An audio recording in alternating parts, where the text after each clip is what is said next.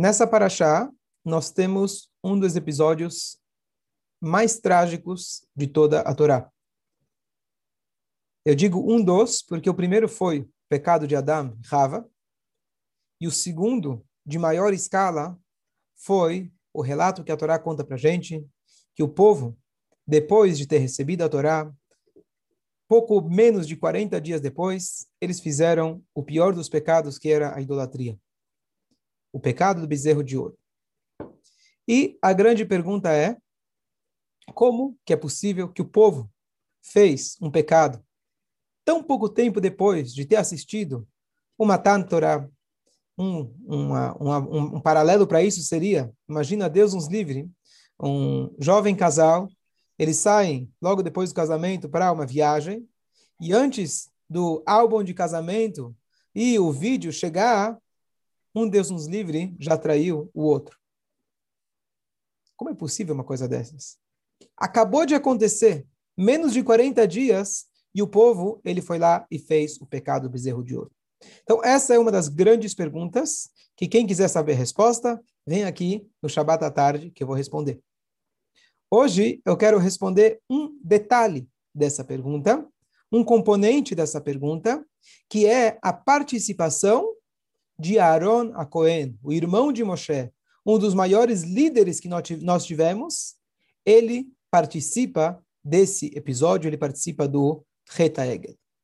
E a pergunta é como é possível, vamos deixar o povo de lado, o povo tem só rapidamente, foi uma parte do povo que fez, foram aqueles que se misturaram com o povo judeu, e eles, o povo deixou de admoestar, o Satan, ele empurrou para que isso acontecesse, ele fez uma imagem de Moshe Rabbeinu como se fosse que ele estava morrendo, que ele morreu lá no Monte Sinai, e várias coisas que é, é, é, proporcionaram para que o povo judeu acabasse pecando, Deus nos livre. Mas vamos olhar agora para Aharon Cohen. Aharon Cohen, só para a gente lembrar quem era ele, quando Deus ele chega para Moshe Rabbeinu e fala, eu quero que você tire o meu povo do Egito, no final das contas, primeiro, o tempo todo Moshe Rabbeinu está falando, quem sou eu? Eu não posso ir, deixa meu irmão mais velho. No final das contas, Deus aceita. E o Aaron, então, ele vai junto com Moshe Rabbeinu para tentar tirar, para tirar o povo do Egito. Aaron, a Torá descreve quando ele falece, que todo o povo chorou. Quando Moshe Rabbeinu falece, está escrito que o povo chorou. Ou seja, quando Aaron faleceu, mais gente chorou do que quando Moshe Rabbeinu chorou. Então a gente pode ter uma pequena noção de qual tipo de líder que ele era. Depois que o Mishkan foi construído, ele se tornou a pessoa mais importante no templo, que ele se tornou o sumo sacerdote, o Kohen Gadol. O lugar, o único lugar, a única pessoa que entrava uma vez por ano no lugar mais sagrado era o próprio Aaron a Kohen. Mais ainda, está escrito, e assim fica Allahá, se Deus nos livre, um Kohen, ele cometeu o pecado de idolatria, nunca mais ele vai poder servir no altar. Nunca mais ele vai poder servir no templo de Deus. Mesmo que ele fez chuvá, mesmo que ele se arrependeu, fez tudo possível, Assim fica a lei. Uma vez que você serviu para a idolatria, não é digno que você agora sirva para Hashem. Assim fica a lei. Então vamos voltar aqui. Aaron Cohen, não só que ele participa numa pequena idolatria, ele participa na idolatria. A grande idolatria do pecado bezerro de ouro. E não somente que ele não é punido, ele logo depois é construído o Mishkan, e não só que ele pode participar, ele se torna a pessoa mais importante, o Cohen, o grande Cohen, e ele está representando todo o povo perante Deus, sendo que ele participou, aparentemente, dessa idolatria. Então, essa, esse vai ser o nosso tema de hoje. Mais ainda, Mordecai colocou de que nós sabemos que um dos três pecados que a Torá fala para a gente que é melhor você morrer do que transgredir, um deles é o pecado da idolatria. Então, mesmo que a gente conheça a história de que antes do Aaron, o sobrinho dele, chamado Hur, tinha sido assassinado por se recusar a fazer a idolatria, bom, Aaron é o próximo da fila. Quantos na nossa história não morreram e não fizeram cálculos? Eles morreram para deixar de fazer a idolatria. Então, por que Aaron ele não fez isso? Então, alguns comentários. Vamos lá. É... Aaron era espião duplo. Era espião duplo? Ok? Mas se ele deixasse que matassem a ele, o povo ia ficar. Então, o conceito é o seguinte: primeira coisa, temos as, as explicações é, no nível literal. No nível literal, é como o Yosef ele falou. Aaron ele quis fazer de tudo para não fazer idolatria. Não é que ele falou, eu vou fazer e ajudar. Ele fez de tudo para enrolar. Então, primeiro ele falou, peçam, peguem as joias das suas esposas. Ele falou, vai demorar até convencer as esposas. E realmente as mulheres não participaram do pecado bezerro de ouro. E ela, então, os homens pegaram seus piercings e deram. Depois ele fala para eles fala, ele fala para eles, Hag Lashem Mahar. Uma, uma festa para Deus vai ser amanhã. Enquanto isso, ele fica torcendo para que Moshe Rabbeinu ele chegue. Ele faz de tudo. Só que o Satan acelerou, as pessoas acordaram cedo e acabou acontecendo esse pecado bezerro de ouro. Então, a intenção dele sempre foi evitar que o povo fique, eh, fizesse a idolatria. Ok? Ele teve a intenção de evitar. Mas você participou da idolatria. Tá bom que não foi, não, não foi você que fez o bezerro. O bezerro ele pegou o ouro e jogou no fogo. E teve um mirra que ele tinha, aquela plaquinha que tinha o nome de Deus. E ele foi lá e colocou essa plaquinha. E com isso ele conseguiu fazer com que esse bezerro ele falasse, se mexesse, etc. E tivesse seu formato. Mas ele participou de alguma forma. Então, o que eu vou falar agora, a primeira coisa, é, vou falar com muito cuidado, e vale a pena prestar atenção para a gente não extrapolar o que eu vou falar, porque isso, o primeiro ponto que eu vou dizer, é exclusivo a grandes tzadikim e grandes líderes do nosso povo.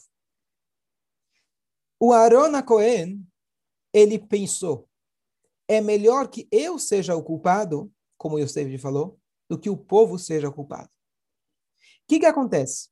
Ao longo da nossa história, vamos pegar, Deus nos livre, os altos da fé. Se eu morrer pela idolatria, se, eu, se alguém me ameaça, desculpa, para eu fazer idolatria, eu tenho que morrer. Ah, ele matou um, matou dois, matou três. Tudo bem, assim vai continuar e todos vamos morrer para não fazer idolatria. Aqui o Aaron ele pensou: quem sou, nas minhas palavras, tá? Quem sou, quem, quem sobrou de líder aqui no povo? Moshe Rabbeinu não está. O segundo maior sou eu. Se eu não tiver aqui, então, provável, quase certeza, ou certeza absoluta, que todo o povo vai entrar nessa. Então, sabe o que? Eu vou me arriscar. É um risco. Eu vou até participar no preparo que é, não é literalmente a idolatria, claro que é proibido a gente fazer, mas não, não é o pecado literalmente, propriamente dito, de fazer a idolatria, é o preparo para a idolatria, com a intenção absolutamente de enrolar o povo. E ele falou: sim, eu estou me arriscando, é um risco tremendo. Mas eu prefiro que, caso aconteça, quem seja o culpado, quem for o culpado, será eu e não o povo. Se eu morrer, eu vou ser um herói. Se eu morrer, eu vou para o Ganeden. Mas o que, que vai ser desse povo? De novo, esse tipo de escolha cabe a um líder, a um tzadik. Porque uma pessoa comum, ele não pode fazer esse tipo de cálculo. Ah, não, então eu vou, é, eu vou fazer idolatria, porque depois que eu fizer idolatria, eu vou conseguir fazer muitas mitzvot. O, o Shaul Amelech, ele falou, não vou matar o Amalek, e eu vou pegar eles, vou pegar o rebanho deles para Deus. Ele fez cálculos. A gente não pode fazer esses cálculos. Por isso eu estou dizendo que isso cabe exclusivamente a uma pessoa que ele vive sincronizado 100% do tempo com a vontade de Deus. Aaron, obviamente, era um exemplo disso. Aonde temos mais um exemplo disso na história? A consequência logo depois.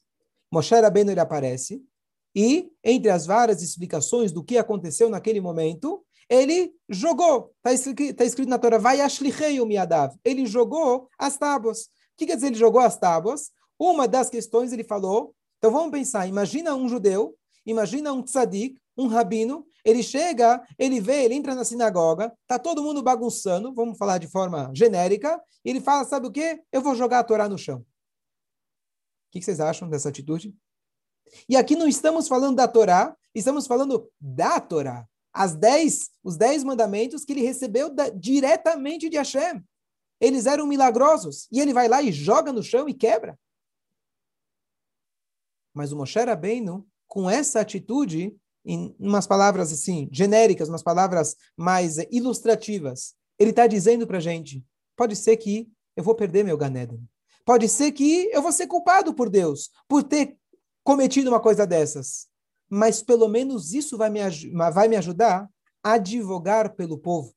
Porque eu vou dizer que o documento de casamento ainda não tinha chegado nas mãos da noiva. O documento de casamento são as luchot. Ah, eu estou quebrando as luchot. Ah, tem o nome de Deus. Ah, é super sagrado. Mas esse é um problema meu.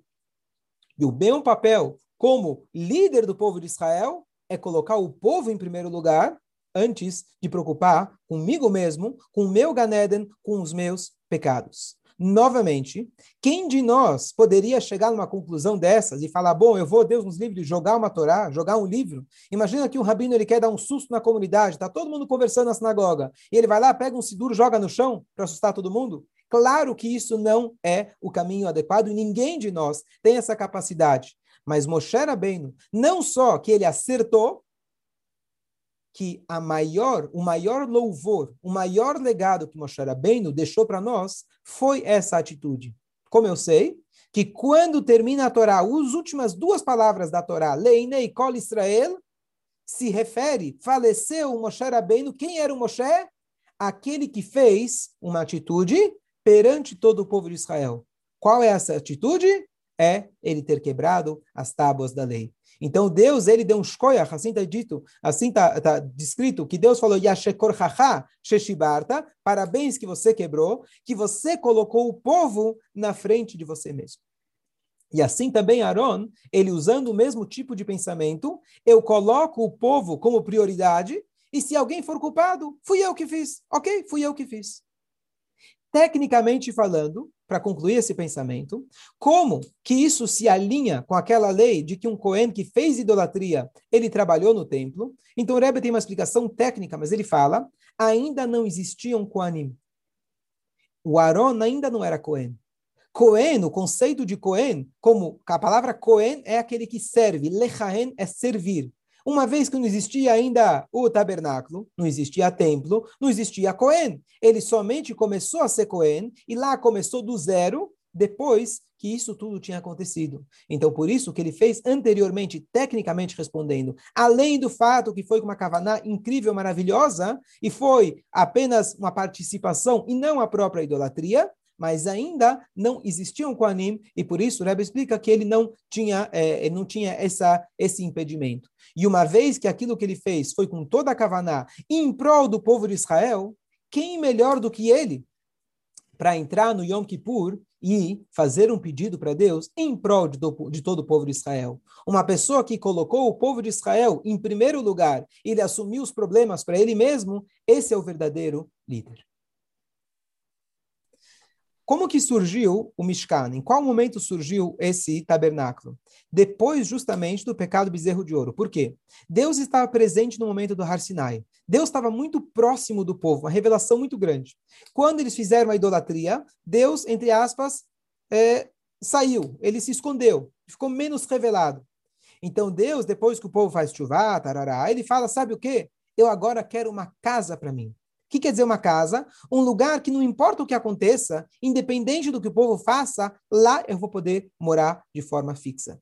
Existe uma opinião que diz que se não fosse o pecado bezerro de ouro, sequer Beit HaMikdash iria existir. Por quê? Porque não precisaria de Beit HaMikdash. A revelação divina que tinha no Beit HaMikdash estaria por toda a terra. Não precisaria ir na sinagoga. Não tem um lugar mais sagrado. Todo lugar é super sagrado mas o nosso, nosso mundo, nosso povo não estava pronto para isso. Então a ideia é que o, o, o, o Mishkan ele foi um conserto, ele foi um reparo, ele foi uma forma de prevenir, inclusive, que o pecado bezerro de ouro se repetisse. Então, uma vez que Deus ele colocou o Aaron como o representante, o encarregado, então você não precisa de maior carimbo do que isso, de Deus dizendo que aquilo que Aaron ele fez estava certo. Porque como pode ser se uma pessoa tivesse um pingo de culpa, se ele fizesse parte daqueles que pecaram, como que agora ele vai representar o perdão? A gente sabe que a pessoa que está no buraco, ele precisa que outro tire ele de lá. Uma pessoa que está trancada, ele precisa que uma pessoa venha com a chave de fora e liberte ele de lá. Então, se o próprio Aaron, ele é aquele que trouxe o pecado, então precisaria ter um outro representante que não fez o pecado para poder redimir o povo. Então, o mero fato que Hashem escolheu ele, essa é a maior prova que Deus concordou com a sua atitude. Agora, lembrando desse cuidado, que esse tipo de atitude cabe aos verdadeiros tzadikim, pessoas que estão 100% sincronizadas com a vontade de Deus. Vamos tentar transferir uma ideia em outro patamar, em outro nível, que nós, seres humanos mais simples, podemos aplicar no nosso dia a dia. De forma geral, nós temos uma regra, que o próprio Aaron, inclusive, é mencionado. Está escrito no Pirkei Avot, na Ética dos Pais, Hillel Omer, Hillel ele diz, Revemi talmidav shel. Seja como os alunos do Aaron. É, é, é, ame as criaturas, busque a paz, ame a paz, ame as criaturas e aproxime-as para a Torá. Ame a paz, busque a paz, ame as criaturas e aproxime-as da Torá que quer dizer aproxime-as da Torá? Dizem nossos sábios, a nossa função não é aproximar a Torá deles, porque a Torá nunca pode ser comprometida. Eu não comprometo a Torá para poder fazer mais conveniente para alguém, para que eu diga, olha, sabe o que? Vamos abrir um pouco essas leis, vamos deixar as leis mais flexíveis para que mais gente possa querer gostar dessa da, da Torá. De forma nenhuma. Mekarvan la Torá. Eu aproximo as pessoas para a Torá. E não a Torá Deus nos livre abrir mão da Torá para que seja acomode a vontade das pessoas. Então, essa é a nossa regra principal. Deus nos livre alguém falar, bom, então eu vou fazer um pequeno pecado para poder salvar o outro de outro pecado. A gente não pode ter essa atitude, a não ser em situações pontuais que a Torá fala, é melhor você fazer esse pecado do que outro para salvar vidas, etc. Mas, de forma geral, eu não posso falar, eu vou fazer um pecado pequeno para poder salvar outras pessoas. Nós não temos essa capacidade, a não ser em situações específicas que a lei judaica fala para a gente que nós devemos fazer isso. Então, não estou abrindo mão da Torá, estou seguindo a lei da Torá em casos, é, em casos é, de, de, exceção. O que, que, eu quero chegar com isso? Aqui nós temos uma, um exemplo do tzadikim, que eles estão prontos para colocar a mão no fogo. Esses tzadikim, eles estão dizendo para a gente o lema que não tem como eu salvar alguém que está se afogando sem eu me molhar. Não adianta eu querer estar fora do problema e querer orientar uma pessoa. Vocês sabem muito bem que uma pessoa que nunca teve um problema, ou uma pessoa que nunca é, sofreu, por exemplo, que seja assim, ele nunca vai conseguir entender uma pessoa que passou, Deus nos livre, por uma perda. Só uma pessoa que passou por uma perda vai entender uma pessoa que passou por uma perda, Deus nos livre. Isso é normal. O Aaron, ele falou com o amor que ele tinha para que eu possa intervir pelo povo, que eu possa ser um líder. Eu preciso entender esse povo, eu preciso descer do palco, descer do meu patamar para que eu esteja junto com eles. O que, que isso pode significar para nós? Então, aqui nós temos uma passagem, uma das mais famosas do Rav Nachman de Breslav. Hoje ele é extremamente conhecido, tem vários eh, seguidores da linha de Breslav. Então, o Rav Nachman de Breslav tinha uma famosa anedota. E a anedota é que tinha um filho de um rei, que ele, um belo dia, ele começou a achar que ele era um ganso. E ele tirou suas roupas, ele ficou no chão e comia igual um ganso. Chamaram todos os médicos, psiquiatras, psicólogos, tentar entender quais eram os traumas da infância, mas nada tinha se resolvido. Diz o Rab Nachman, chegou lá um Chacham, e esse Raham, ele falou, deixa comigo. O Raham, ele foi para baixo da mesa, tirou as suas roupas e começou a comer igual o filho do rei. O filho do rei vira e fala, Shalom Aleichem, né? Quem é você? Ele fala, eu sou um ganso. Oh, que bom, tenho amigos agora. Você é um ganso, também sou ganso. E assim viraram amigos, os dois gansos. Passa alguns dias, alguns dias, esse sábio, ele vai lá e coloca uma parte da roupa dele, coloca uma roupa. O ganso vira e fala: Peraí, ganso, o que, que, que, tá, que está fazendo? E o Raham ele fala: O que, que te importa? Eu ainda sou ganso. Eu sou um ganso com camisa. Verdade. Gostei da tua ideia. Acho que eu vou comprar uma camisa também. Próximo dia, ele coloca uma calça. Próximo dia, ele vai, senta na cadeira. Passa um mês, o filho está curado, ou quase curado. Ele ainda talvez pensa que ele é ganso, mas ele voltou agora a ter atitudes como um ser humano. Às vezes, a gente precisa descer de nosso patamar para que a gente possa ajudar uma pessoa.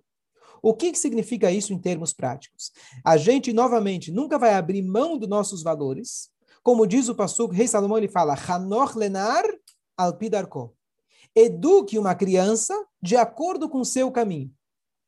Hanor lenar, eduque, de acordo com o caminho dela.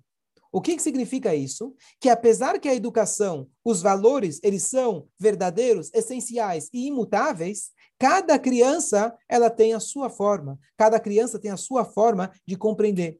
E você, como pai, mestre, educador, rabino, líder comunitário, você tem que parar de pensar com as suas lentes e se colocar no lugar do outro. Esse é o ponto que eu quero transmitir aqui. Não é para a gente pecar, mas a gente tentar se colocar no lugar da outra pessoa. Se a gente quer ajudar uma outra pessoa, nunca podemos fazer isso à distância. Vou dar dois exemplos para isso. O Mittel Rebbe, o segundo Rebbe de Rabat, uma vez ele estava de viagem, e quando ele chegou nessa viagem, já tinha a agenda dele cheia, todos aqueles que moravam perto chegaram porque queriam conversar, pedir brachot, conselhos para o Rebbe, e a agenda estava lotada. Tudo bem. Um belo momento, o Rebbe interrompeu a agenda. Ele falou, não vai receber mais ninguém. E assim ele ficou. O secretário não tinha noção, o Rebbe não explicou. E eles viram que o Rebbe estava rezando intensamente, chorando, fazendo. E os Hassidim, eles ficaram preocupados. Será que alguma coisa está acontecendo? E assim ficou por meses. E a fila ficou parada. E depois, de todo esse tempo, o Rebbe voltou e estava tudo certo. E perguntaram ao Rebbe, mas o que, que aconteceu? Ele falou, chegou aqui um Hassid, uma pessoa, um Yehudi. E ele me relatou algo que inimaginável que ele fez. Uma coisa muito baixa. E eu, como Rebbe, eu precisava dar uma orientação para ele. Mas eu não conseguia. Porque para que eu possa dar uma orientação para ele, eu preciso me colocar no lugar dele. Eu preciso encontrar em mim algum fragmento, alguma similaridade. Claro que em outra escala, estamos falando de um tzadik. Encontrar em mim algo que eu possa corrigir nesse sentido, me colocando no lugar dele para aí sim dar para ele a orientação. Depois de todos esses meses que eu não tinha isso, eu vi que eu não ia poder orientar, aí sim eu pude voltar, eu consegui encontrar dentro de mim, e aí eu pude voltar a orientar, e pude voltar a orientar ele e os demais. Segunda história. Agora, o quinto Rebbe, esse era o segundo. O quinto Rebbe de Chabad tem algumas histórias que contam quando ele era criança. Ele tinha um irmão que era mais velho que ele. E esse irmão mais velho, eles brincavam. O que, que brincava uma criança, filho de Rebes? Eles brincavam. Sempre você gosta de brincar de papai e mamãe. Você gosta de dirigir, porque papai dirige. Você gosta de, das, das coisas dos adultos. O que, que eles brincavam? De Rebe e Hassid. Era isso que eles viam na casa dele. Então eles falaram: vamos brincar de Rebe e Hassid? Tudo bem. Então o Razor, Zalman que era o irmão mais velho do Rebbe Rashab, ele falou: tudo bem, eu sou mais velho, eu sou o Rebbe. E você vai ser meu Hassid. Tá bom. Então ele chega lá, se prepara, ele vai lá, ele fala, Rebbe, eu tenho um problema. Eu esqueci de fazer uma brachá. Não lembro o detalhe da história, mas acho que ele tinha esquecido de fazer uma brachá. Por favor, me dá uma orientação. E ele foi lá e deu uma resposta. Não, não sei se está registrada a resposta ou eu não me lembro. E aí, depois que ele dá a resposta, o irmão, o Rebbe Rashab, que futuramente se tornou o verdadeiro Rebbe, ele falou, você não serve para ser Rebbe. O irmão mais velho se ofendeu, como? Eu te falei alguma coisa errada? Foi ruim meu conselho? Ele falou: não. Antes de você dar o conselho, você não suspirou. Um Rebbe, antes dele dar o conselho, ele suspira. E ele se tornou o verdadeiro Rebbe. O que, que o suspiro? Eu não sou aqui um Rebbe que eu tenho todas as soluções, eu sou o mágico, eu sou aquele homem de Deus, qualquer problema eu estou aqui, eu te resolvo. Não, isso não é um líder. O líder é aquele que escuta o que o outro está falando. É aquele que sofre o sofrimento do outro. É aquele que, quando você me conta um problema, não é que eu vou te dar a solução. Primeiro, eu, uau, poxa, que coisa difícil. O que, que você está passando? Ele dá um suspiro. Ele se coloca no lugar do outro. Aí sim, ele pode dar uma orientação. Então, por um lado, para que a gente possa ajudar alguém, se eu estiver embaixo da mesa e me comportar embaixo da mesa igual o ganso, pode ser que eu acabe esquecendo que eu sou um ser humano. Mas a ideia é que se eu mantenho meus valores, eu ainda sou um ser humano, eu lembro o tempo todo quem eu sou, eu lembro qual é a minha missão. Às vezes eu preciso sair do meu patamar, me colocar no lugar do outro, para aí sim tirar ele daquele lugar. A gente precisa estar pronto para enxergar o, o mundo com o olhar da outra pessoa. Último pensamento para concluir. É interessante que se alguém, Deus nos livre, precisa passar por uma cirurgia, ele não vai para qualquer médico. Ele vai ver quem é o médico, quantos anos de experiência ele tem. Eu não vou colocar a minha vida, nas, a minha permitir que a faca, o bisturi toca em mim, sem eu saber quem é a pessoa que está fazendo. Normal. A gente quer o melhor, a gente vai ver aonde ele estudou, qual é a experiência dele. Você não vai pegar um Zé Ninguém. Curiosamente, todos nós viajamos de avião. Eu não sei quem aqui, antes de entrar no avião, pediu para ver o currículo do piloto. Você já fez isso? Quem é o piloto? Quantas viagens ele já fez? Qual é o nível de né, experiência dele? Eu não vi nunca, pelo menos, alguém fazendo esse tipo de pergunta. Marcelo está falando que ele já fez. Bom, não é comum. Por que não? Eu também estou colocando a minha vida nas mãos dele. É ele que está dirigindo, é ele que está tomando as decisões. Qual é a resposta? A resposta é que Deus nos livre. Se uma cirurgia não deu certo, se algo deu errado, o cirurgião vai lamentar, ele vai sentir muito, mas no final das contas ele volta para casa, ele dorme, dia seguinte ele volta para o consultório. Já o piloto, que se alguma coisa dá errada, muito simples, não vai dar errada só para os, os passageiros, ele vai junto.